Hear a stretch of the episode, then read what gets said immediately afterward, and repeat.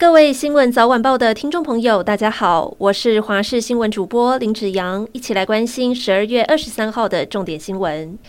天气越来越冷，花莲有屋主家里地板和浴室墙壁的瓷砖全都隆起碎裂，让他差一点踩到受伤。修缮业者表示，受到低温影响，加上有些瓷砖在施工时贴得不够紧密，遇到温差大就容易热胀冷缩爆裂。想要测试自己家里的瓷砖是否牢固，可以用十块钱硬币敲敲看，如果声音听起来空心低沉，就要特别注意。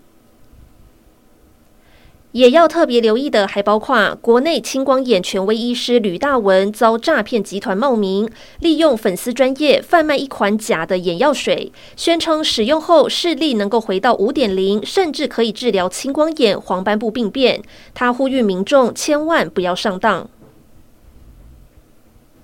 南投一名七十一岁妇人日前在外用餐饮酒之后，骑电动代步车在马路上回转，和对向的一名机车女骑士发生碰撞，幸好两人都没有大碍。不过，警方对妇人进行酒测，酒测值有零点七五毫克。南投法院认定医疗代步车是属于动力交通工具，认定妇人公共危险罪成立，处两个月徒刑。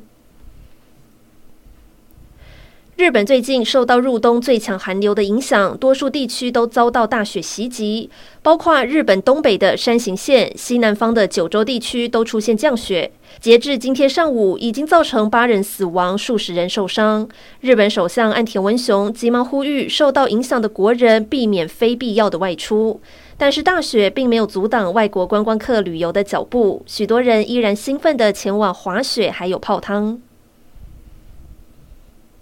南韩军方和日本政府都表示，今天下午又侦测到北韩向东部海域发射疑似弹道飞弹的物体。这是北韩今年第六十七次射弹，距离上次射弹才时隔短短五天。根据报道，这一颗飞弹似乎是落在日本经济海域之外。日本政府指出，目前还无法确认有没有造成伤害。阿根廷队长梅西带领国家在卡达世界杯封王，全国沉浸在冠军喜悦中，一直到今天庆祝活动都没有间断。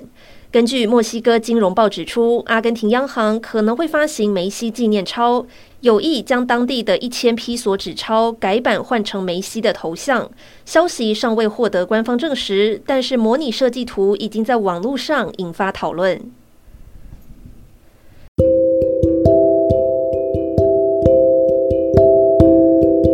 上就是这一节新闻内容，感谢您的收听，我们下次再会。